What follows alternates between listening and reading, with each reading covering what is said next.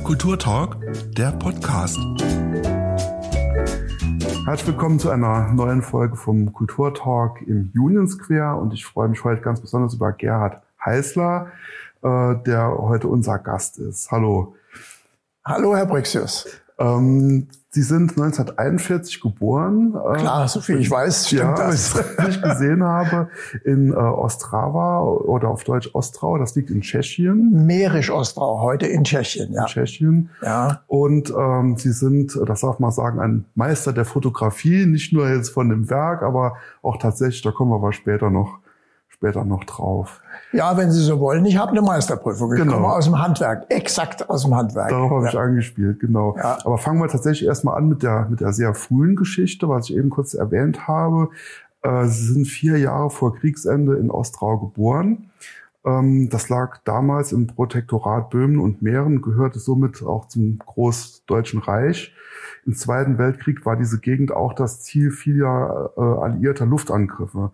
Ähm, ab 1945, nach Kriegsende, wurden, äh, wurde der deutsche Bevölkerungsanteil aus der Stadt vertrieben. Es gab sogar ein Massaker, das sogenannte Hanka-Lager, bei dem 231 Deutsche getötet wurden.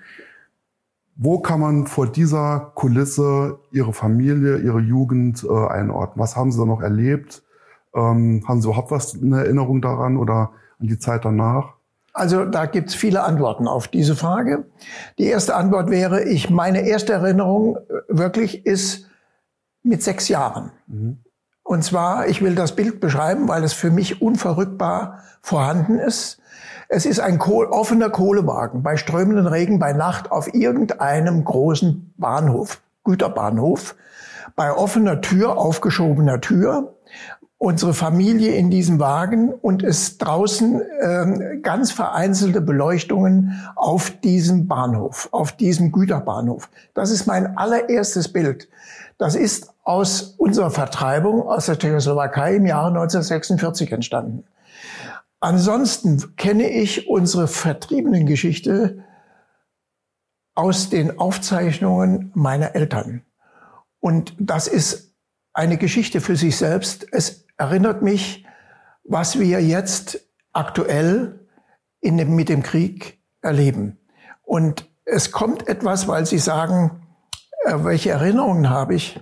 Offensichtlich habe ich eine Erinnerung, die, an die ich im Unterbewusstsein oder aus dem Unterbewusstsein plötzlich herauskommen, wenn ich die Bilder der Vertriebenen sehe. Dann habe ich, ich habe es meiner Frau äh, erzählt, dann habe ich plötzlich das Gefühl bekommen, das kennst du. Das ist die Aktualität, der Bezug auf, der, auf den Krieg, der jetzt stattfindet. Ansonsten äh, muss ich sagen, ist in dieser Vertreibung ähm, wäre ich mit meinem Bruder fast gestorben, denn äh, ich bekam Typhus, das weiß ich aus den aus den Aufzeichnungen meiner Eltern. Ich bekam Typhus und meine Mutter hat im Typhuslager nicht nur uns, sondern die ganze Gruppe gepflegt und sie wurde selber nicht krank und hat uns das Leben gerettet, zum zweiten Mal das Leben gegeben. Mhm. Das ist die Aktualität aus der Vertreibungsgeschichte unserer Familie. Mhm. Haben Sie eben kurz erwähnt. Ähm, Ostrov ist ja auch die Partnerstadt von Donetsk in der Ukraine. Was empfinden Sie bei den aktuellen Bildern, die uns gerade erreichen? Habe ich eben geschildert, was ich da sehe. Ich äh, werde erinnert eben an diese überstandene Zeit unserer Familie. Das ist ganz, ganz nah, ganz aktuell. Und das, ja, wie soll ich sagen, wir können praktisch nichts machen, aber ich sehe äh, die Aufnahmebereitschaft der Geflohenen in unserem Land. Und sowas haben wir ja auch im Jahre 46 äh, in Deutschland erlebt. Wir wurden aufgenommen und es wiederholt sich im Grunde genommen das, was wir selber erleben mussten. Wo sind Sie da erstmalig gelandet in Deutschland? Ähm, wir sind äh, in Hessen gelandet, äh, in einem winzigen Dorf in Wetzlar mhm. oder bei Wetzlar.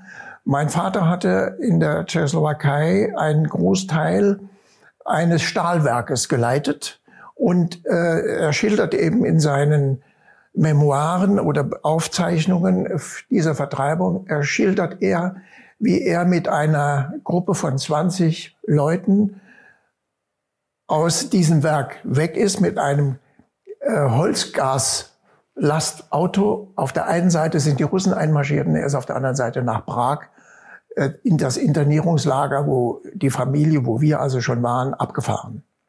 Mhm. Das ist das, was ich da auch erzählen könnte. Mhm. Ähm, kommen wir auf die Fotografie äh, zu sprechen. Das ist ja eigentlich heute unser Hauptthema. Ähm, Sie haben 1959 eine Ausbildung zum Druckeristen in äh, Zweibrücken begonnen. Äh, ich weiß gar nicht, ob es den Beruf heute noch gibt, äh, aber auf jeden Fall war das irgendwo der Start. Und ein Aspekt äh, der Arbeit hat Sie dann zur Fotografie gebracht. Das fand ich eine ganz schöne Geschichte. Vielleicht können Sie selbst erzählen. Ja, also äh, ich muss noch ein bisschen weiter ja, äh, zurückgehen. Äh, mit neun Jahren wurde ich zu einer Landverschickung nach Büsum geschickt. Und dort habe ich mit meiner allerersten Kamera, einer Aqua Clack 6x9 Kamera mit so einem runden Rückteil, die ersten Bilder gemacht, entwickeln lassen und verkauft. Mhm. Das waren meine ersten Aktivitäten im Jahre 1950. Mhm. Das war meine erste Begegnung äh, mit der Fotografie und eben mit der kommerziellen Nutzung. Mhm. Also das musste auch immer letztendlich auch in der äh, Zukunft äh, dann sein. Aber wie ich zur Fotografie kam, ähm, auf welches, auf welche Geschichte äh, zielen Sie ab? Was ich gefunden habe, war ähm, das Entwickeln der Fotos. Das muss wohl auch irgendwie ausschlaggebend gewesen sein in der Drogerie. Also Sie bringen mich etwas in Verlegenheit.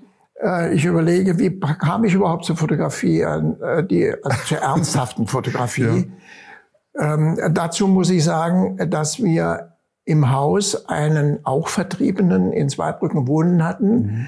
der ein begeisterter Fotoamateur war und äh, der äh, der im Grunde genommen hat mich dazu geführt. Und es gibt die zweite Geschichte, Sie haben ja eben erwähnt, ich habe erst einen Beruf Drogist erlernt. Mhm. Und äh, das war auch in einer Drogerie in äh, Zweibrücken. Und äh, damals gab es in der Drogerie Waffenhandel. Das habe ich also auch gelernt. Aber es gab keine Fotografieabteilung, was früher zu Drogist, zur Drogistenausbildung gehörte. Mhm. Und ähm, es gehörte auch dazu, äh, dass ich äh, zweimal in der Woche in die Berufsschule hier nach Saarbrücken gefahren bin, noch über eine Grenze. Ähm, und nebenbei erwähnt, äh, zu, für meinen Lehrer und in meiner Schultasche Pelagondosen geschmuggelt habe für das neugeborene Kind. Aber dort habe ich eine völlig runtergekommene Dunkelkammer erlebt in dieser Drogistenschule, die Friedrich-List-Schule war das und habe dort, anstatt äh, bei dem Unterricht äh, teilzunehmen, habe ich dieses Labor auf Vordermann gebracht. Mhm. Und Folge dessen war ja die Tatsache, dass Mittwochs immer ein Reisetag der Saarländer nach Zweibrücken war zum Einkaufen. Und ähm, dann kamen wir auf die Idee, wir machen eine Fotoabteilung da rein. Und ich habe dort eine Fotoabteilung aufgebaut. Und zwar auch mit der Tatsache, dass wir als Besonderheit äh, Roller Flex verkaufen konnten. Das war äh, ein Privileg, das wir dort erzielt haben. Und das war die Firma Franco und Heidegger. Die, da haben wir diese Rollerkameras dort verkaufen können. Und das war mein Verdienst, dass das gegangen ist. Und schon da habe ich dann auch eine kleine Rollerflex bekommen, 4x4 Formatik mit dem Sucher von oben.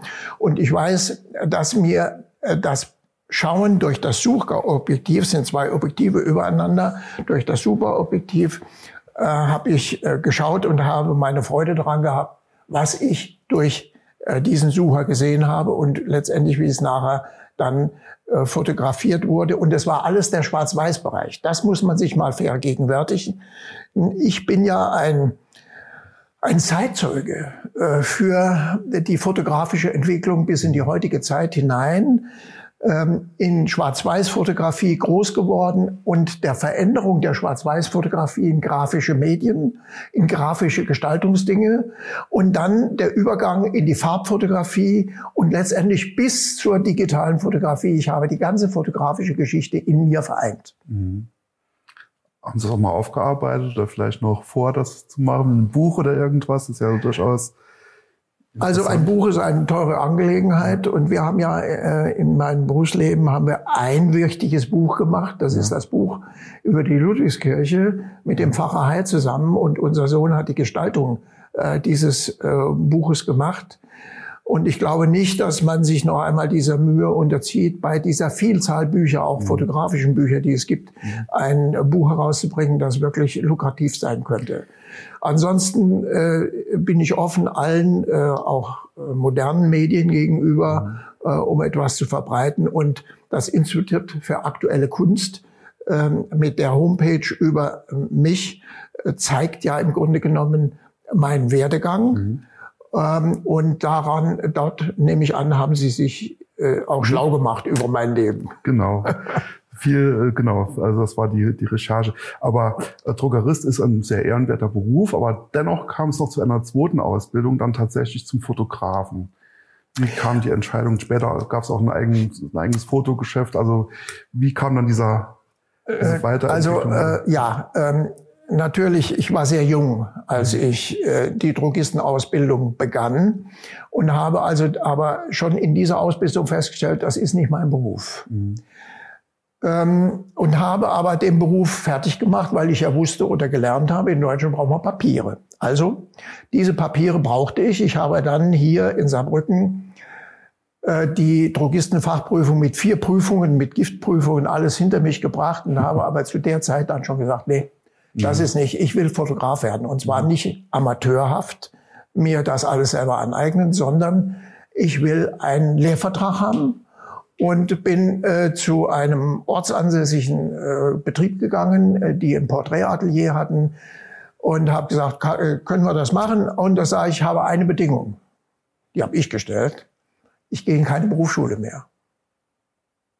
Aha, das kennen wir nicht. Sag ich, ja, aber das ist mein Wille. Und prüfen mal, ob das geht. Und dann äh, ist es über Umwege dann gegangen. Äh, und zwar ähm, erst, wenn ich 21 Jahre alt wurde, durfte ich, ohne dass ich eine Berufsschule besuchte, auch diesen Beruf erlernen, also von der Handwerkskammer und auch nachher bei der Prüfung teilnehmen. Und so kam es, dass diese Lehre dann vier Jahre dauerte und ähm, ich dann äh, in Neustadt und ich mir das Wissen für den Fotografenberuf mit den entsprechenden Büchern selber aneignete. So. Und dann bin ich vier Wochen oder die letzten vier Male äh, vor der Prüfung in die Berufsschule nach Neustadt gefahren und habe mal festgestellt, was weiß ich eigentlich? Wie bin ich in diesem ganzen äh, Konglomerat Menschen aus verschiedenen äh, Orten äh, von Rheinland-Pfalz oder auch, ich weiß nicht, ob vom Saarland sonst noch jemand da war, glaube nicht, ähm, wo ich stehe. Und habe gesagt, ich weiß viel mehr. Und habe auch als, glaube ich, der Beste die Prüfung bestanden. Mhm. Und so hat sich das auch dann fortgesetzt. Das heißt, die Leidenschaft wurde erst ein bisschen später eigentlich entdeckt. Ähm nein, nein, die Leidenschaft, die Fotografie Oder, ist schon ja. sehr, sehr früh gewesen. Ja, also, aber den Willen, das auch professionell als der, Ja, der. Wille, es perfekt zu machen. Und mhm. das Wort perfekt steht über meinen ganzen Arbeiten. Mhm. Perfekt. Mhm. Hundertprozentig. Nach Möglichkeit, die Perfektion zu erreichen. Mhm. Okay. Ähm, während dieser Zeit, also wenn ich es richtig gesehen habe, während der Ausbildung haben Sie schon als Pressefotograf gearbeitet. ähm, da kam es zu einer glücklichen Begegnung mit einer bekannten Person. Ich spreche von Konrad Adenauer, äh, die auch dann nochmal das Leben in eine gewisse Richtung gelenkt, gelenkt hat. hat. ja. Ja, ja ähm, sie machen dann irgendwann mal eine Prüfung. Ja. Und dann ist meine Familie ist äh, nach Südfrankreich in Ferien gefahren und ich saß zu Hause in Zweibrücken und habe gesagt, was machst du jetzt? Nicht? Und äh, habe dann auf eine Empfehlung meines Lehrmeisters einen Mann kennengelernt, äh, der mich ähm, Angestellte und ich machte, ich bin einäugig, ich sehe nur auf einem Auge etwas. Der hat mir eine Stereokamera in die Hand gedrückt und Stereo sehe ich ja nicht, ich sehe ja flächig. Mhm. Und ich musste Stereofotografie in den Schlössern, Bayerns Schlössern machen. Und das war, war ein tolles Erlebnis. Und wollte ich nicht messen, aber er hat mich nie bezahlt. Und da habe ich das aufgehört. Nicht? Aber es war ein Erlebnis, das ich auch jetzt hier in diesem Zusammenhang erwähne, weil das dazugehört. So. Aber dann saß ich da und dachte, was machst du jetzt weiter? Und ich hatte während meiner Ausbildung einmal den Besuch von Konrad Adenauer in Zweibrücken. Es war wohl ein Wahlkampf, nehme ich an, äh, fotografiert. Und an einem ich glaube, Mittwoch kam eine, die Fachzeitung heraus, in der damals die Stellenangebote bundesweit ausgegeben wurden. Und ich war elektrisiert von einer Anzeige. Die Bundesregierung suchte einen Fotografen, die Bundesbildstelle, das Bundespresseamt. Und ich hatte eine kleine Mappe zusammengestellt, Bewerbungsunterlagen, und da waren auch die Bilder dabei, die ich damals von Konrad Adenauer aufgenommen hatte und war am nächsten Tag donnerstags oder war es Freitag, ich nagel mich nicht fest. Ich war jedenfalls persönlich mit meiner Mappe dort erschienen und habe also nicht einen langen Brief geschrieben, sondern stand an der Haustür und ich hatte das Glück, den Chef gegenüber zu sitzen ja. und konnte mich einbringen als Person, wie eben auch mit meiner Mappe. Und dann gab es ein ganz besonderes Ereignis. Bin nach Hause gefahren, ja, wunderbar, prima. Und ich, meine Bewerbung lag dort. Und es war wohl einzig. Deswegen ist dann eine Sache passiert, die ich immer wieder erzähle und die ich als Wunder bezeichne. War für den einen tragisch, für mich vom Vorteil. Es war damals üblich, Staatsbesuche in Deutschland zu machen, wie später sie auch waren, wie ich sie auch begleitet habe. Ähm, es war der Kaiser von Helassi, der Kaiser von ähm, ja, Helassi, so hieß er, von Äthiopien, war äh, da. Und die sind mit einem Staatszug äh, durch Deutschland gefahren. Und da ging durch die Nachrichten ein Ereignis in Garmisch-Partenkirchen, ist der Fotograf der Bundesregierung beim Abfahren des Zuges wo er schnell aufspringen wollte. Man äh, fotografierte dann den Winkenden am Fenster und dann fährt der Zug an und dann springt er an und die Fotografen, die Journalisten haben ja solche Kisten an Geräten um sich hängen, ist abgerutscht und ist zwischen Zug und Bahnsteig gefallen und wurde schwerst verletzt. Das ging durch die, durch die Nachrichten. Montag früh rief mich dieser Chef der Bundesbildstelle an, sagte, Heißler, können Sie morgen Ihren Dienst hier antreten? Sag ich, klar, mache ich sofort. Hab mein Zeug gepackt und war am Dienstag früh in der Bundesbildstelle und wurde angestellt und wurde Fotograf der Bundesregierung. Mhm.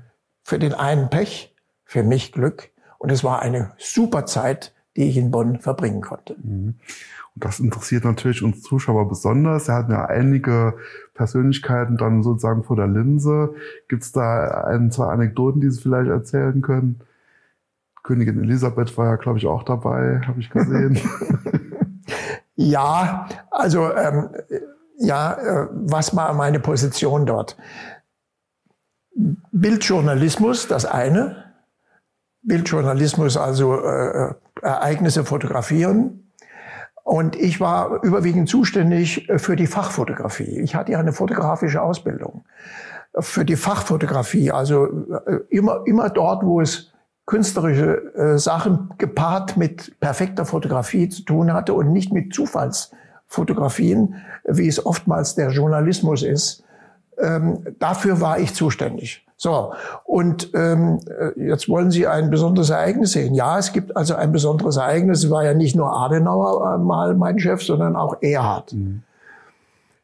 Ähm, und ich war bei einem Empfang bei Erhard und in diesem Raum gab es einen ganz großen äh, Teppich mit einem Medaillon in der Mitte und genau in der Mitte stand Erhard in seiner gedrungenen, etwas kräftigen Figur Und ich stand hinten dran und hatte in meiner Leica ein Spezial-Weitwinkelobjektiv.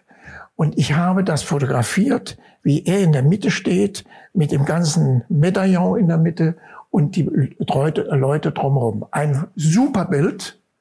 Und dieses Bild hat nachher in der World Press Fotografie einen Platz bekommen. Das mhm. ist auch eine ganz große Auszeichnung gewesen von einem Bild von uns. Mhm. Ja, und ansonsten habe ich äh, die äh, Abschlusszeit von Adenauer im, ähm, als Bundeskanzler erleben dürfen und auch die Zeit mit Erhard. Und äh, dadurch, dass ich ja aus, aus Zweibrücken kam oder nahe der französischen Grenze herkam, ähm, hat man mir zugemutet, dass ich perfekt Französisch rede und war immer für den französischen Raum zuständig. Und wenn er hat äh, nach Paris fuhr, er fuhr mit, mit dem Sonderzug, da durften wir nicht mitfahren, weil wir eine zu niedrige Gehaltsstufe waren, sondern wir mussten mit, also Übersetzer und alles, was als Tross mitfährt, hat nicht im Sonderzug äh, fahren dürfen, sondern ist mit dem normalen Bummelzug hinterhergefahren oder vorweggefahren.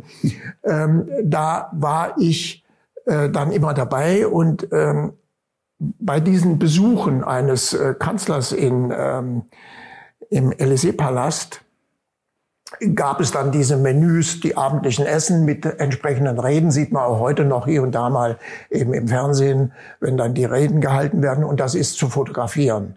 Und dann wird da lang gegessen und dann gibt's auch einen Fotografen äh, im Élysée-Palast, auch einer, der wie ich angesiedelt war als Staatsfotograf oder als offizieller Fotograf.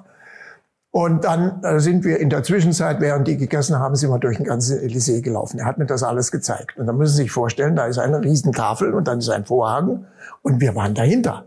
Wir waren dahinter, da waren auch die Sicherheitsleute, all das. Und er ist mit mir durch den ganzen Élysée-Palast gelaufen. Und das war natürlich ein großes Ereignis.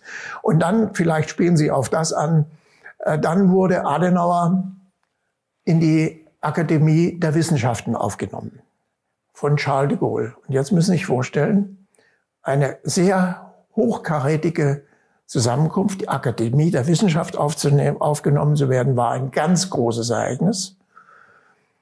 Und das ist äh, so in meiner Erinnerung eine große Glaskuppel. Und dann sitzen da drin in großem Rund sitzen die ganzen äh, honorischen Personen. Und in der Mitte sind zwei Stühle. Auf dem einen saß Charles de Gaulle, auf dem anderen Adenauer. Und ich war der einzige Fotograf, der zugelassen war. Und da war noch ein Kameramann dabei mit 35 Millimeter Handkamera. Und ich habe das fotografiert. Und zwar nicht nur mit meinen Kameras. Und ich erinnere mich auch, ich habe dort, glaube ich, erstmalig Farbfotografie gemacht mit der Rolleiflex, die ich vorhin schon erwähnt habe, oder aber auch mit Kleinbildkameras schwarz-weiß fotografiert. Aber ich war behängt mit lauter Kameras von den Fotografen, die nicht hinein durften. Ah, okay. Das nennt man Poolfotografie. Mhm. Und ich bin also nur so rumgeflitzt mit meinen Kameras, eine runter, die nächste hoch und habe also zig, zig Aufnahmen von diesem Ereignis gemacht.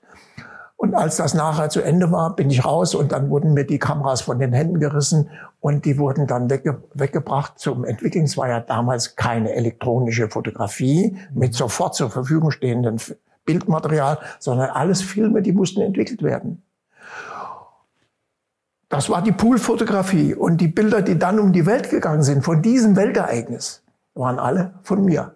Nur stand nicht Gerhard Heißler drunter. Okay. Ja, so ist das. Ja, das sind mit Sicherheit außergewöhnliche Erlebnisse, weil so nah kommt ja in der Regel niemand an solche Persönlichkeiten ran. Ne?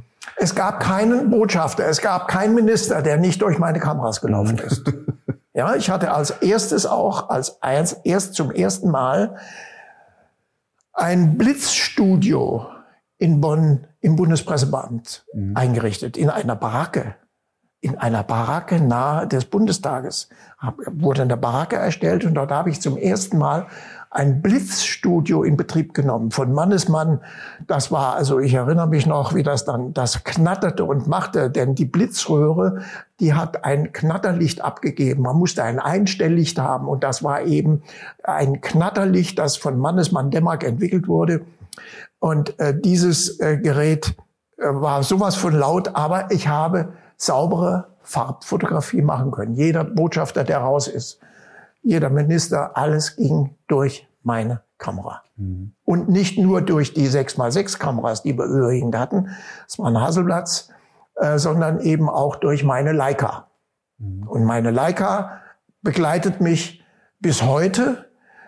Wir haben vorhin davon gesprochen, dass ich schon in ähm, ähm, meiner Lehrzeit mein Geld verdient habe mit Arbeiten in, ähm, für eine Zweibrücker Zeitung. Das war der Pfälzer Merkur damals.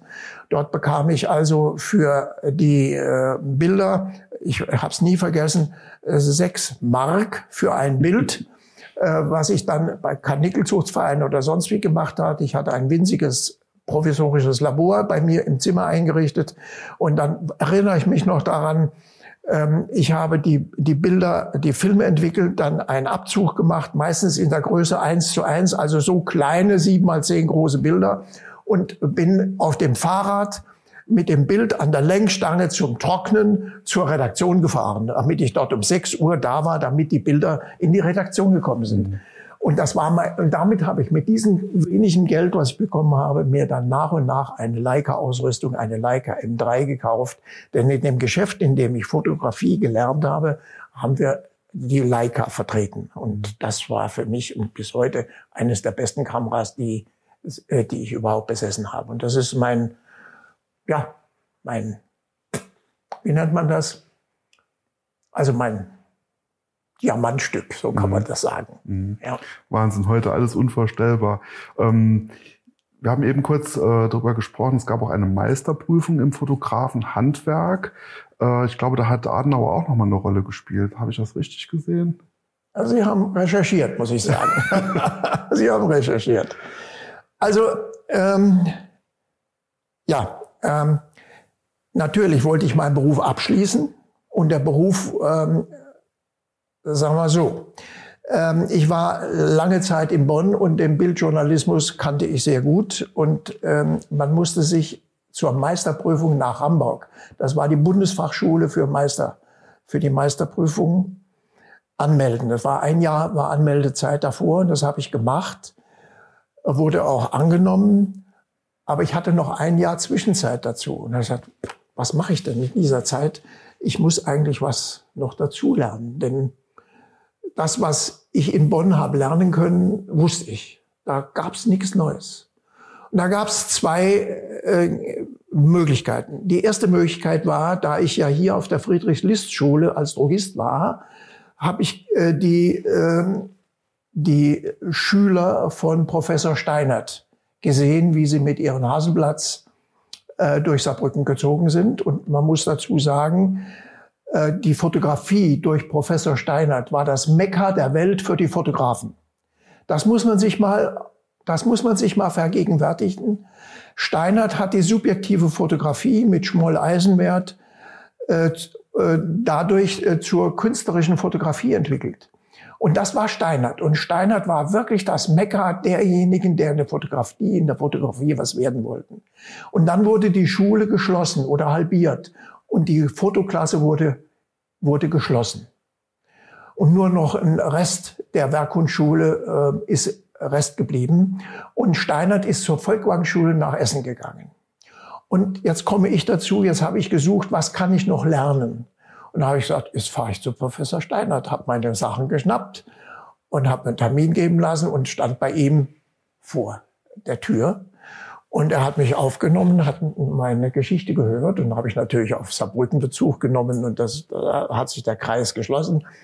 Und dann hat er sich das sehr genau angehört und hat äh, sich meine Sachen, hat mein bis daher meinen fotografischen Lebenslauf äh, beobachtet und dann sagte er mir, Herr Heißler, Sie können bei mir studieren, sofort können Sie anfangen. Aber ich setze voraus, dass sie in der vierjährigen Studienzeit nicht Geld nebenher verdienen müssen, dass sie eine Leica haben, die hatte ich, dass sie eine Mittelformatkamera haben, die hatte ich nicht, und dass sie eine Großbildkamera haben. Das, was man so alles braucht. Da habe ich gesagt, Professor Steinert, ich habe keine reichen Eltern. Das geht nicht. Da muss ich äh, darauf verzichten. Aber darf ich bei Ihnen noch diesen Tag verbringen, um zu sehen, was machen ihre Schüler. Und das war ein Segen. Warum? Weil ich gesehen habe, was die machen, zu was die ausgebildet wurden, nämlich zum Bildjournalisten. Und die wurden nachher auch Fotografen für die großen Illustrierten, die es damals waren, und wurden überwiegend Kriegsjournalisten. Ja, also Reportagefotografie äh, von Kriegsereignissen, das war deren Zielrichtung.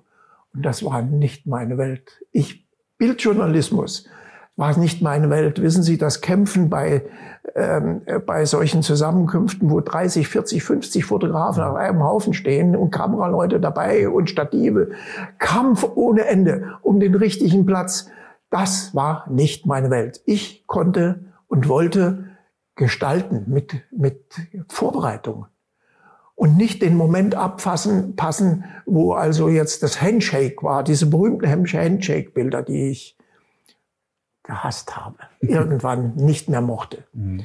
Ja, und da habe ich gesehen, das ist nicht mein Weg. Steinert hatte sich völlig verändert in seiner Gestaltung. Er wurde ja berühmt mit Schwarz-Weiß-Fotografie und er machte dort Farbe und von Farbe hatte keine Ahnung.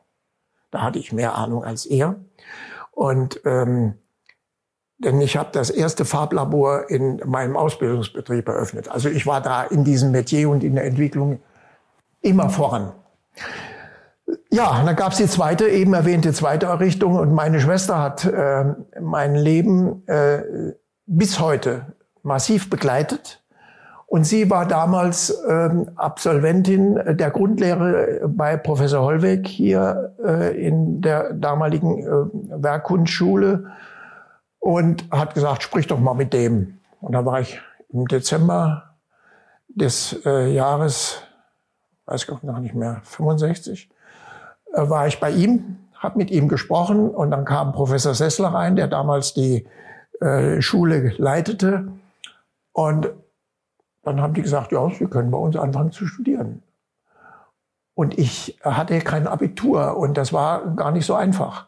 Aber ich bekam die, Genehmigung äh, aufgrund meiner äh, Ausbildungen und meines Werdeganges äh, bei, bei äh, Professor Hollweg, damals noch nicht Professor, das war damals noch einfache Lehrer, aber bei Oskar Hollweg zu studieren. Und jetzt müssen Sie sich vorstellen, jetzt sitze ich in einer Klasse mit 40, 50, in einer Klasse mit 40, 50 Arbeitstischen und sitze an einem Blatt, weißen Blatt Papier und muss auf dieses weiße Blatt Papier sogenannte Abtönungen machen. Abtönungen sind die, äh, die Visualisierung von Schattenwürfen von einem Blatt, auf einem weißen Blatt, das auf einem weißen Blatt liegt.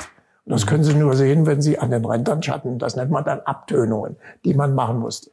Gut, lange Rede, kurzer Sinn. Ich habe dieses äh, gemacht und habe ähm, auch, und heutzutage stellt sich das als Segen heraus, in dieser Klasse fotografiert. Jetzt gehe ich auf die heutige Zeit, auf die letzten zwei, drei Wochen zurück. Holweg wird in zwei Jahren 100 Jahre alt. Und seine Witwe, die Frau Mewes, beabsichtigte einen Överkatalog über seine Arbeit, über seine Arbeiten. Und dazu zählen diese plötzlich sehr wichtigen Bilder. Und die habe ich in meinem Archiv. Sie sind da. Und ich habe sie digitalisiert und ihr zur Verfügung gestellt. Also jetzt schließt sich auch wieder mal ein Kreisbogen. Das kann ich so alles erzählen. Mhm. Diese Geschichten sind äh, plötzlich wichtig geworden. Mhm. Grundlehre, Hollweg, auf unter, unterbrochen, Anschließend äh, nach Hamburg, meine Meisterprüfung auch wieder als einer der besten bestanden. Und jetzt kommt ein schneller Schritt. Mein Studium habe ich verdient, nicht durch meine Eltern, die konnten das nicht finanzieren, sondern ich habe bei der Landesbildstelle samstags, sonntags äh, Schuldiapositive hergestellt, um, die, unter, um den Unterricht zu gestalten bei Schulen. Ich habe also auch, Lischke war damals dort, als Angestellter. Und Lischke ist ein Spezialist für Schwarz-Weiß. Der ist ein Schüler von Steinert gewesen und der wusste mit Farbe nichts anzufangen. Und ich habe Farbdiapositivserien hergestellt für die Projektion in Schulen für die Unterrichtszwecke und habe mir damit mein Geld verdient. Damit habe ich gelebt und davon habe ich gelebt. Und äh, der Herr Planz, der damals der die äh, Bildstelle leitete, sagt, ich freue mich drauf, ich stelle jetzt in meinem über den Landtag in meinen Etat für Sie so und so viel äh, tausend Mark ein. Und ich freue mich auf äh, das Zurückkommen mit mehr Wissen äh, durch die Meisterprüfung. Gut. Und dann bin ich stolz wie ein Spanier zu ihm gekommen, sitze ihm gegenüber am Schreibtisch und sage, hier ist mein Meisterbrief. Aha. Und dann war er ganz komisch. Ich habe es nicht vergessen. Ach, da heißt er, ich muss ihm mal sagen, der Landtag hat mir das Geld gestrichen. Ich habe kein Geld für Sie. Da stand ich wieder auf der Straße. Er sagt, was machst du jetzt? Und dann, lange Rede, kurzer Sinn, ich habe mich sofort selbstständig gemacht, hier im Saarland. Und habe ab diesem Moment einen kometenhaften Aufstieg im Saarland mit der Fotografie erleben können dürfen. Und vielleicht ein Beispiel, da habe ich auch nie vergessen, einer der ersten Aufträge, die ich hatte, stehe vor der Tür, pünktlich zu dem Moment, äh, wo wir verabredet hatten mit dem Auftraggeber. Und er sagt, wie, ein Fotograf ist pünktlich?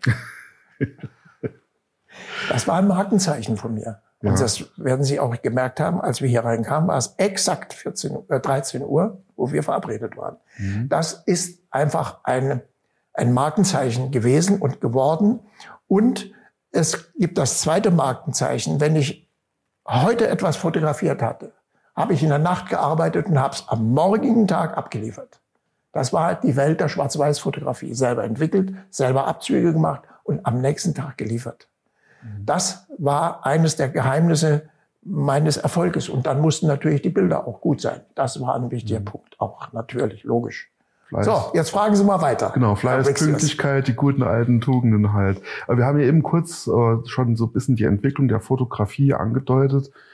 Heute, also es hat ja damals viel Geschick äh, gebraucht, äh, ein Bild zu machen. Man muss vielleicht auf die Lichtverhältnisse genau achten. Äh, es ist ein Handwerk, ein Ausbildungsberuf, mit dem man auch Meister machen kann. Heute erscheint es mir so ein bisschen umgekehrt zu sein. Man macht 100 Millionen Fotos und in der Postproduktion äh, entsteht dann sozusagen das Bild. Sehen Sie sich da irgendwie nach den alten Zeiten? Vermissen Sie das oder sagen Sie, letztendlich kommt es aufs, aufs Endprodukt an und aufs Motiv vielleicht auch nur? Ach, Sie geben mir so viele Stichworte, ich weiß gar nicht, wo ich einhaken soll. Ich weiß gar nicht, wo ich einhalten soll. Ähm, ja, äh, ich beobachte natürlich, was passiert in der Fotografie. Ich war ja, war ja nachher auch sehr vom Berufsverband äh, gefordert.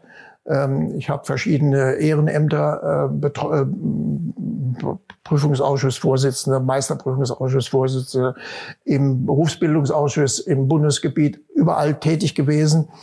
Äh, also sehr viel Ehrenämter habe ich bekleidet, auch Gesellen, auch Fotografen, Vorsitzende der Fotografen hier im Land.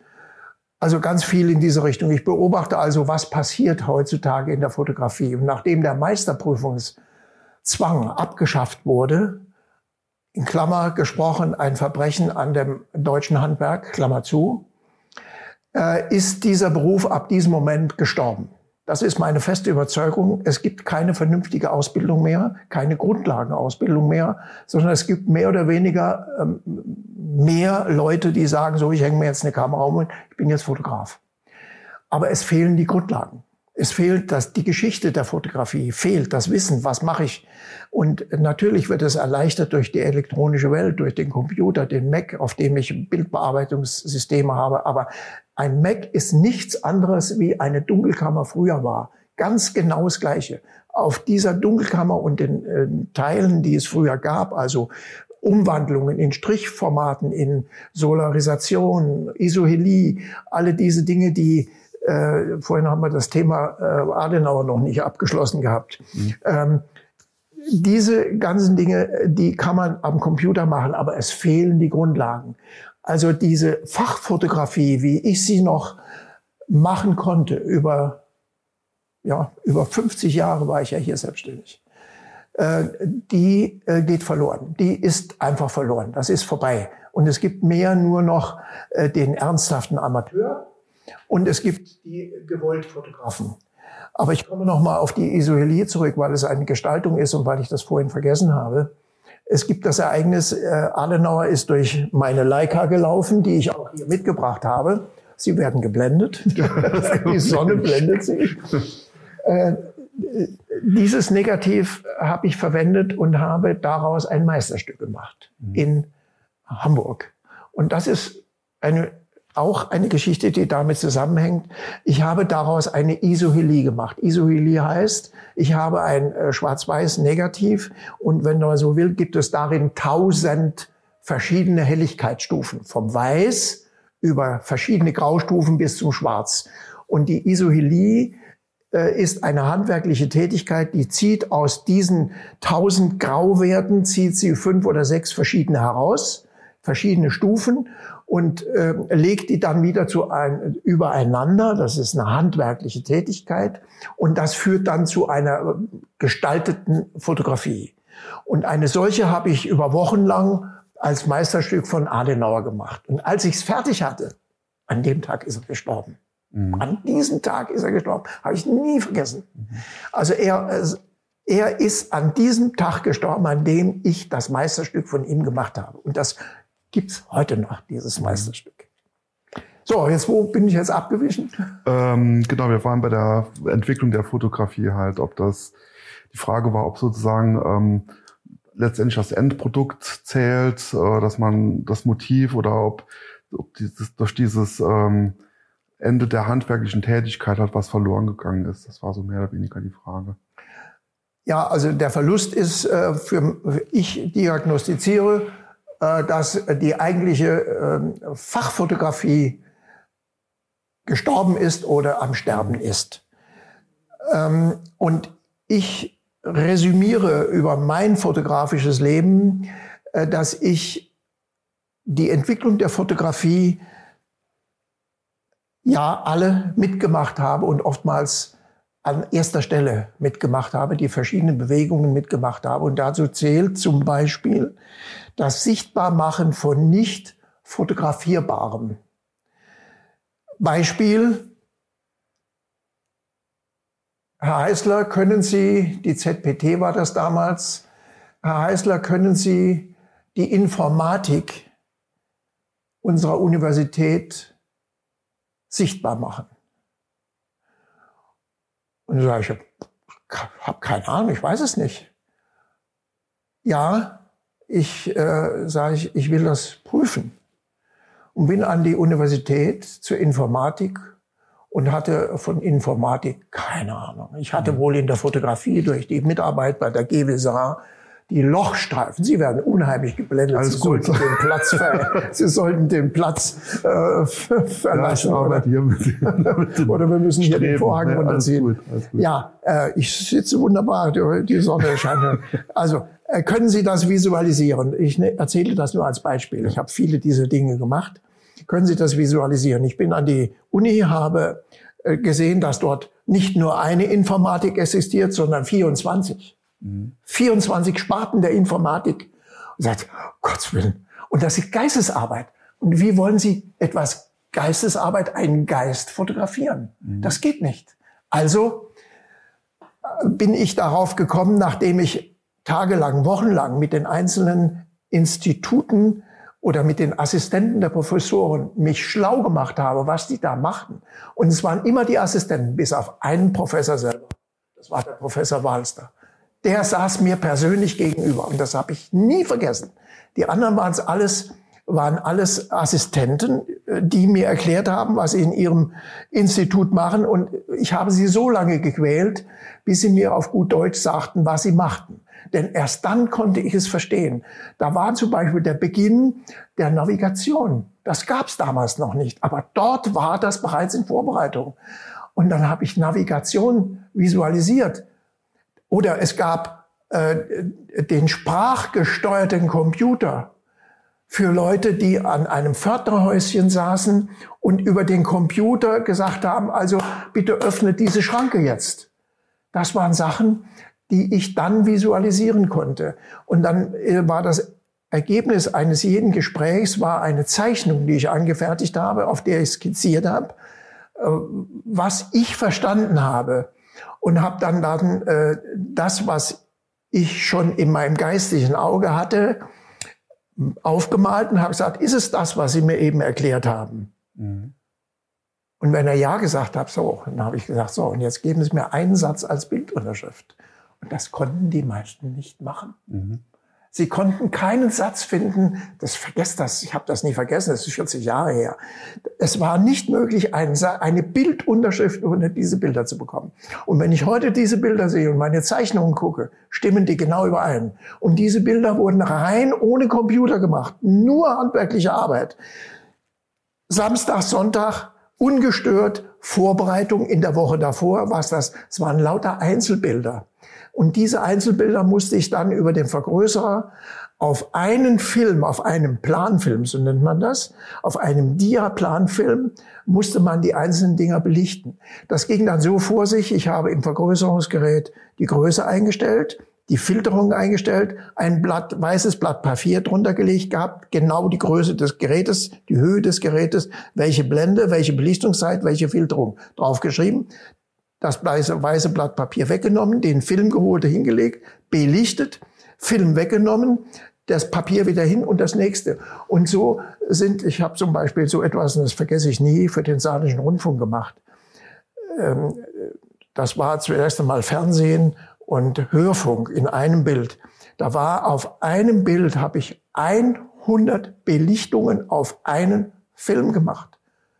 Und wissen Sie, wenn dann eine von diesen Belichtungen falsch ist, können Sie die ganze Arbeit wiederholen. Mhm. Das äh, war eine. Und so bin ich also zu dem äh, als Spezialist dazugekommen, als einer der ersten in der Bundesrepublik sogenannte analoge Composings zu machen. Mhm. Und dann gab es dann die Ausstellung, Ausstellung in Coburg, 175 Jahre Fotografie, und da habe ich die deutsche Industriefotografie vertreten. Neben den Größen der deutschen Fotografie. Also Charlotte mhm. und, und, und alle die Größen waren vertreten. Und ich aus dem Saarland als Industriefotograf vertreten. Eine große Ehre. Mhm.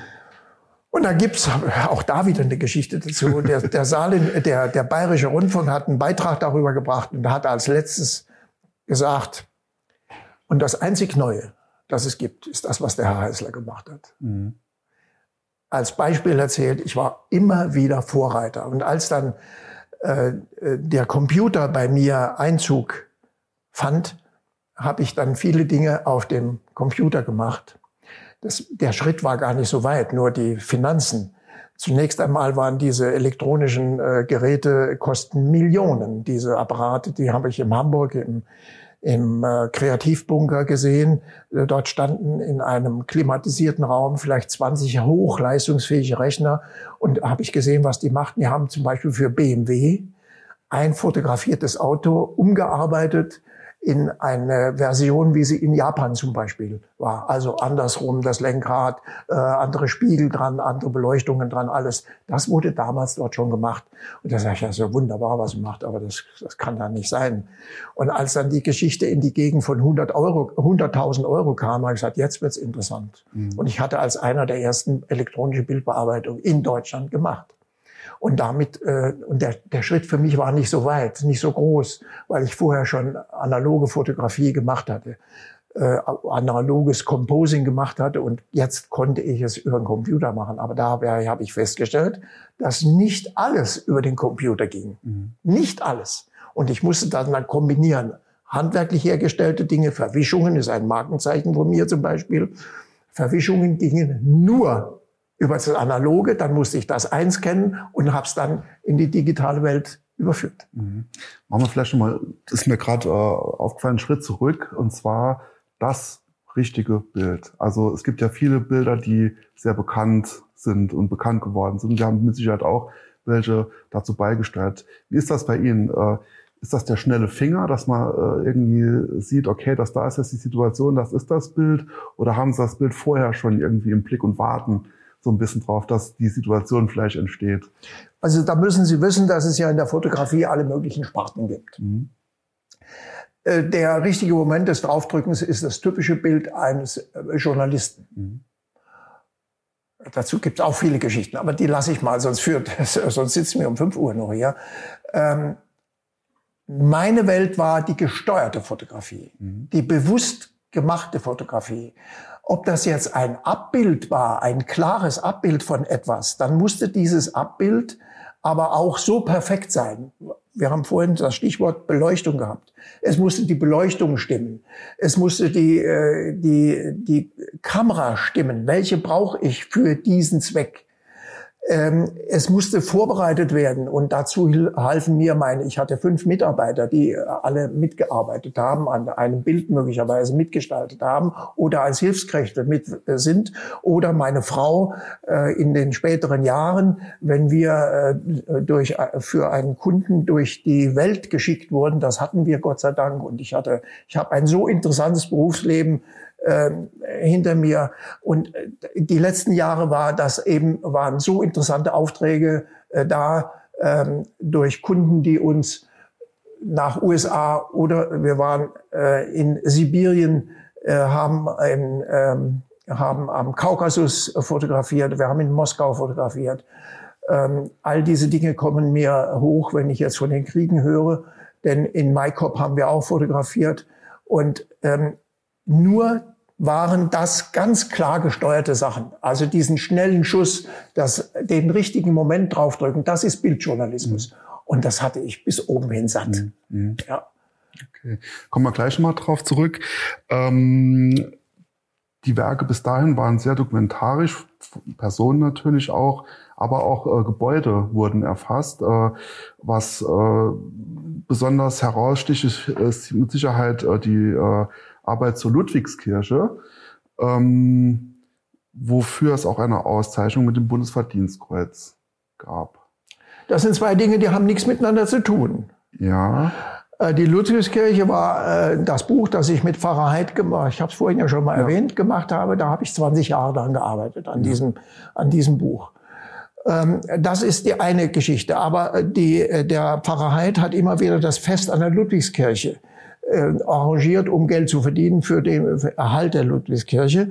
Und dann standen wir an einem runden Tisch und dachte, wir haben jetzt eine ganze Menge hier in der Ludwigskirche fotografiert. Wir waren damals noch nicht fertig. Und er sagte, äh, und ich möchte gern über die Schlosskirche ein, äh, eine Broschüre herausbringen und dafür brauche ich die Aufnahmen äh, von dem Meistermann Kirchenfenstern.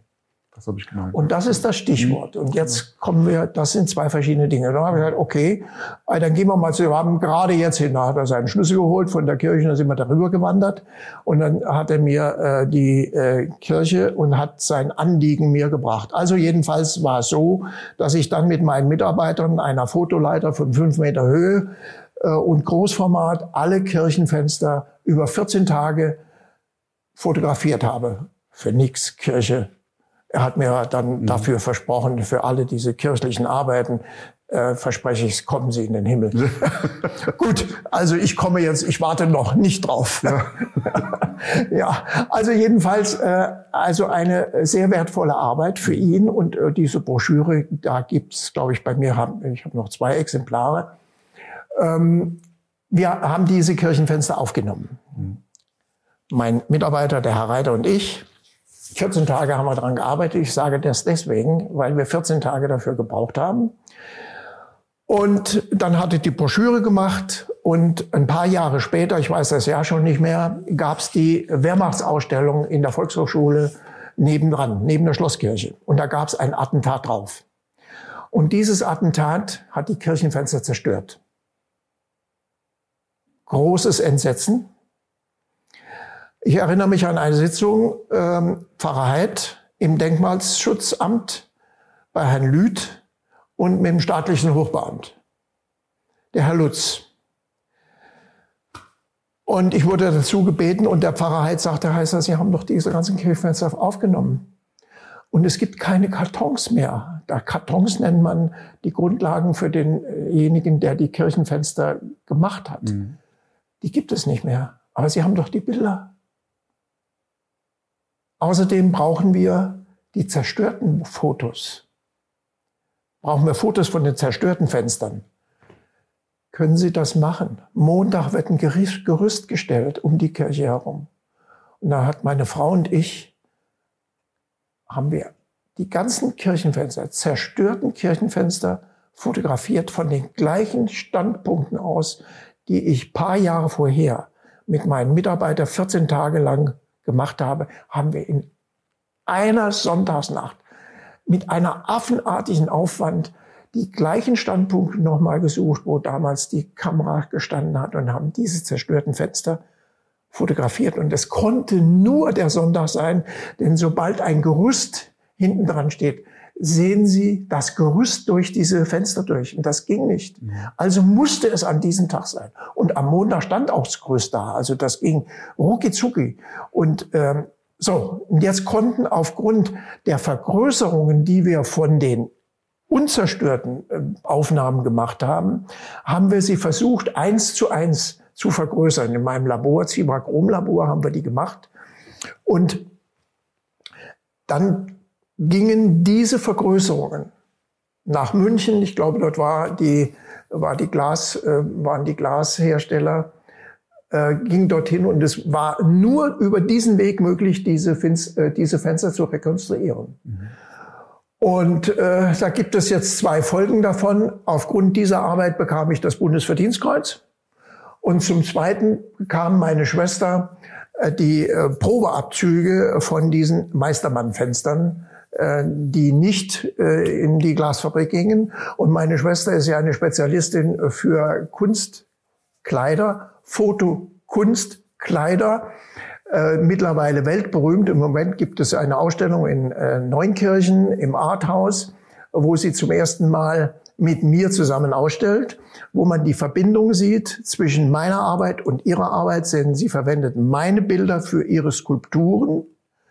Und da gibt es mehrere Skulpturen, die aus Meistermann-Fenstern besteht. Okay. Ja. Kommen wir gleich noch drauf äh, zurück. Noch einen Punkt habe ich, den ich noch ganz interessant fand. Äh, das ist jetzt auch schon ein bisschen angeklungen neben der, ich nenne es mal, dokumentarischen Arbeit, äh, sind sie heute eher künstlerisch unterwegs, kann man, glaube ich, kann man, glaube ich, so sagen. Ja, nur noch. Nur noch, oder nur, nur noch? noch, ja. Äh, und jemand hat über sie geschrieben, ähm, Gerhard Heißler zeichnet mit Licht. Wie kam es zu dieser Entwicklung, außer dass es vielleicht das, das eine Thema sich ein bisschen abgenutzt hat oder technische Affinität? Wie kam es dazu? Also der Begriff Zeichnet mit Licht kam äh, als Titel auf für eine Ausstellung, die ich hatte, weil nämlich der Professor Sessler äh, bei meiner ersten Ausstellung, die ich hier im Saarland hatte, das war am Saarländischen Rundfunk, 20 Jahre Fotografie, äh, Foto Heißler für das Land und für, de, für den Saarländischen Rundfunk ähm, hat er von mir etwa 100 Bilder gewollt äh, und äh, die habe ich ihm aus dem Archiv rausgesucht und er hat die Gestaltung gemacht. Und dann kam er dann zurück und hatte also Bögen, wo er das aufgezeichnet, seinen Entwurf gemacht gehabt. Und er sagte, haben Sie eigentlich gewusst, dass Sie einen Stil haben? Sag ich, nö. ja, Ihr fotografischer Stil sind Lichtspuren. Und die findet man immer wieder. Und tatsächlich, es ist so. Das ist ein Zeichnen mit Licht. Mhm. Also äh, Sie finden bei ganz vielen Bildern von mir, finden Sie Bewegung symbolisiert durch Lichtspuren.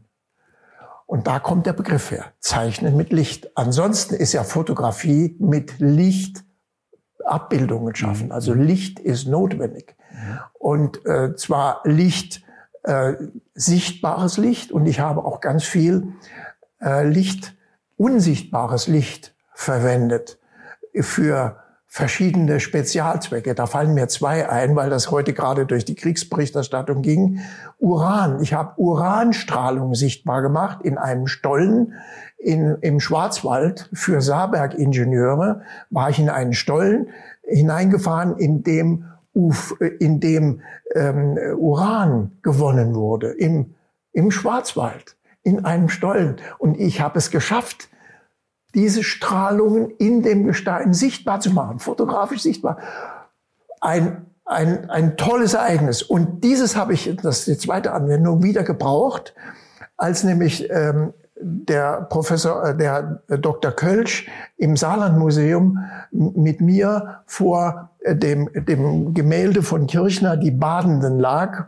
Und da gab es also den Verdacht, dass dieses Bild übermalt worden ist durch den Künstler. Und jetzt wollten wir beide feststellen, ist dieses Bild wirklich übermalt? Gibt es eine Vormalung davon? Mhm.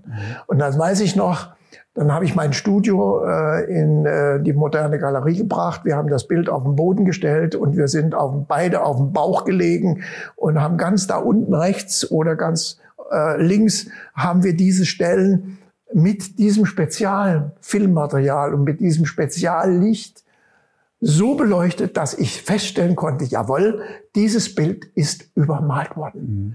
Das sind diese Geschichten, die immer reizvoll waren, die für mich immer äh, ja, Herausforderungen waren. Mhm. Was war noch Ihre Frage? Genau, die Frage, wie sozusagen jetzt dieser Sprung dann zum Künstlerischen kam. Also, ähm, ich hatte das Glück, egal wie, die ganzen Jahre über für meine Auftraggeber frei gestalten zu können. Also immer das Wort äh, Kunst, äh, da, da bin ich etwas gespalten mit dem Wort. Dass ich Künstler bin, äh, das, äh, das müssen andere sagen. Das sage ich zu mir selber nicht. Ich sag's mal so. Also ich habe künstlerisch frei gestalten können. Ich bin Gestalter mhm. gewesen. Ich habe vorhin schon erwähnt, die Gestaltung für die äh, Informatik der Universität oder für den Saarländischen Rundfunk ich habe das Glück gehabt, dass ich entweder durch meine Art, Überzeugung oder wie auch immer es schaffen konnte, dass meine Auftraggeber mit meinen Spinnereien in Anführungszeichen einverstanden waren und ich gestalten durfte und sie haben es auch bezahlt. Mhm. Denn das war keine Abbildungsfotografie und das ist mein Stichwort, mein eigentliches Stichwort. Ich wollte immer weg vom Abbild. Mhm. Ich wollte die Maschine nicht abbilden. Ich denke an äh, die Metallwerke hier in Saarbrücken. Ähm, da sagt der Firmenbesitzer, sagt zu mir, hier habe ich eine Maschine, sieht rot aus, ist äh, drei, fünf Meter hoch, groß, ein Quadrat. Ähm, fotografieren Sie mir diese Maschine. Sag ich, ja, schön. Und was macht diese Maschine? Sag ich, ja, ich kann Ihnen diese Kiste fotografieren. Aber was macht die? Ah ja, dann machen wir mal die Tür auf. Und dann hat er, ich fotografiere Ihnen diese Kiste. Nicht. Aber ich fotografiere Ihnen ein Bild, das zeigt, was diese Kiste macht. Mhm. Und das durfte ich dann machen. Das hat er dann auch bezahlt. Und dieses Bild ist Standardbild. Wenn ich Ausstellungen mache, gehört dieses Bild dazu. Es zeigt Killenproduktion für die saarländische Stahlindustrie.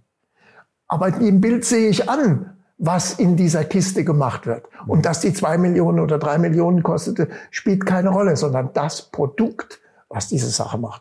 Und das ist das, was ich sage. Ich durfte durch meine Kunden frei gestalten, denn diese Bilder sind alles klassisch gestaltete, wenn Sie so wollen, ja, frei gestaltete Fotos. Mhm. Gestaltete Fotos. Nicht Abbilder. Mhm. Und davon bin ich meistens weggekommen. Auch wenn ich ein Abbild geschafft habe, dann musste dieses Abbild immer etwas Besonderes sein. Mhm. Nicht dieses Klicken, von dem Sie vorhin gesprochen haben, mal im richtigen Moment draufdrücken, sondern den richtigen Standort suchen, die richtige Beleuchtung suchen. Einfachstes Beleuchtung, Stichwort. Dann gibt es eine große Fabrik Baden-Baden oder wo ich sie fotografiert habe. Das war nicht Baden-Baden, die Firma Luke. Die machen Bremsbelege. Diese Fabrik habe ich durchfotografiert und dann war noch das Gebäude als Rest. Und dann habe ich gesagt, okay, das Bild kann ich machen, blauer Himmel, Wolken am Himmel oder wie auch immer, aber das reicht mir nicht. Ich brauche mehr. Ja, was haben Sie für Vorstellungen? Sag ich, ja, holen Sie die Feuerwehr, ich brauche Spiegelung da unten. Und dann haben sie ein Fahrzeug, das mir da hin und her fährt und dann machen wir eine Nachtaufnahme. Und ich beleuchte das mit meinen Scheinwerfern. Ich hatte eine Unmenge Licht, Scheinwerfer, Kabel, alles Mögliche. Und dann lassen wir das von innen leuchten. Und die Spiegelung gibt mir einen Reflex dieser beleuchteten Fenster, dieser Fassade auf dem Boden. Und dann lassen wir auch noch ein Fahrzeug durchs Bild fahren während der Belichtung. Das ist das Beispiel was ich machen wollte. Also nicht das mhm. Abbild, sondern darüber hinausgehen. Die Geschichte vielleicht auch erzählen. Ne? Geschichte Oder? erzählen, ja, mehr, mehr ja. Mhm. als abbilden. Mhm.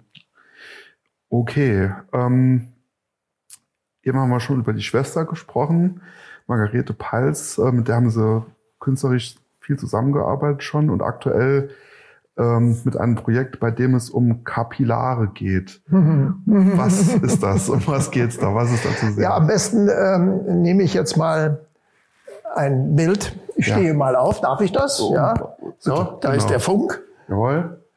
Und dann nehme ich erstmal das. Ich weiß nicht, ob die Kamera das so sieht. Sieht die Kamera das? Und welche Kamera ist es? Die? Gut. Also, Kapillare. Wie kommt es dazu? Also, ähm, ich habe jetzt ein Bild mitgebracht, das ein Kapillarbild ist. Wir haben eben von der Geschichte der Fotografie erzählt. Die ganze Entwicklung, die ich mitgemacht habe, von der fotografischen Ausbildung her, normale Schwarz-Weiß-Fotografie, aber auch darüber hinaus die grafischen Umwandlungen der Schwarz-Weiß-Fotografie. Mit den verschiedenen schon in den 30er Jahren gemachte Technologie. Also, und viele Dinge sind durch Zufall entstanden. Ähm, da wurde während der ähm, Entwicklung eines Filmes plötzlich die Tür geöffnet und dann hat der Fotograf, der das damals gemacht hat, geschrien, Tür zu! Und dann wurde die Tür wieder zugeschlagen, aber es, Licht, es ist Licht auf das entwick zu entwickelnde Material gefallen. Und schon hatten wir einen Effekt, der Bromsaumeffekt, der entstanden ist. Und so ist vieles in der Fotografie entstanden durch die Einwirkung von Licht auf lichtempfindliches Material. Und so habe ich dann die Farbfotografie und die Falschfarbenfotografie und alles das, die ganze Entwicklung der Fotografie mitgemacht. Ich bin ein Dino für die Entwicklung der Fotografie.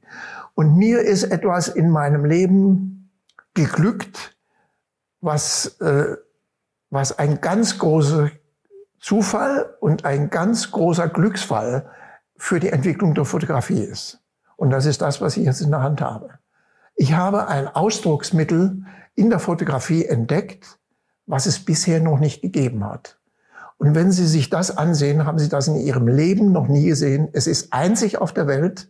Und da kamen die Kunsthistoriker, haben sich das angeguckt und sind bei mir durchs Atelier gelaufen und haben gesehen, was ich da mache. Und haben gesagt, ja, ich habe keine Schublade und es gehört auch in keine Schublade, wo ich das reinstellen kann. Es gibt auch keinen Namen dafür.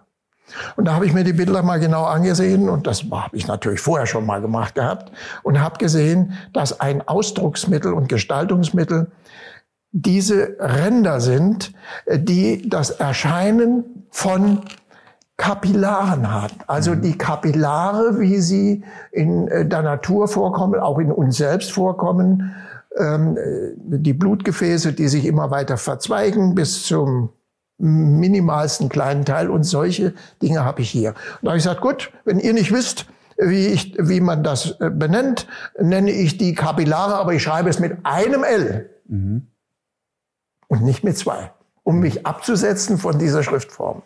Und deswegen sagte dann eine ähm, Museumsleiterin in Zweibrücken, äh, dann müssen wir aber in Klammer dahinter setzen, Punkt, Sig, sonst denken die Leser, der kann noch nicht mal Deutsch schreiben. Und deswegen ist der Name Kapillare äh, mittlerweile eingebürgert. Und äh, das äh, ist etwas, was noch in die Welt hinaus muss ähm, und nach Möglichkeiten noch zu meinen Lebzeiten. Ja, da gibt's auch diese äh, tollen Postkarten hier. Ich halte es mal einfach in eine der Kameras und äh, das ist uns eben auch aufgefallen. Ähm, als sie äh, hergekommen sind, haben wir gefragt, ist das ein Foto? Und hier steht es auch äh, drauf, Foto, Fragezeichen, ist tatsächlich ein Foto, ist nicht gemalt, ist ein Foto. Ja, äh, das sind die Fragen, die mir auch jetzt in der Ausstellung in, in Neunkirchen immer wieder gestellt werden. Und äh, diese Ausstellung heißt wirklich genauso Fotos Fragezeichen. Denn diese Frage äh, stellt sich jeder, der das äh, der stellt sich jeder, der das sieht, sagt, wie machen Sie das? Ähm, äh, das sieht aus wie Aquarelle und äh, es sind aber keine, nee, sag ich, es sind reine Fotografien und so wie sie entstehen, äh, das äh, weiß ich im Grunde genommen gar nicht, sie entstehen. und ich äh, sage es auch nicht, äh, wie ich dazu komme. Mhm. Okay, es bleibt ein Geheimnis. Äh, ja, genau. Eigentlich wäre ich dann soweit durch, aber es ist natürlich bei uns große Tradition, dass jeder Gast eine Sache mitbringt, ein Ding, was äh, ihn oder sie inspiriert.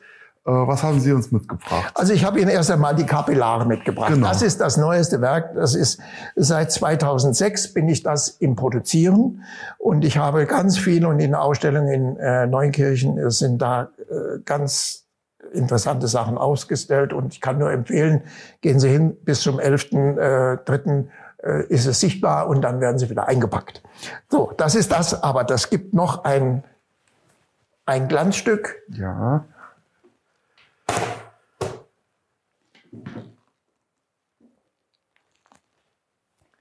Das habe ich vorhin schon erwähnt.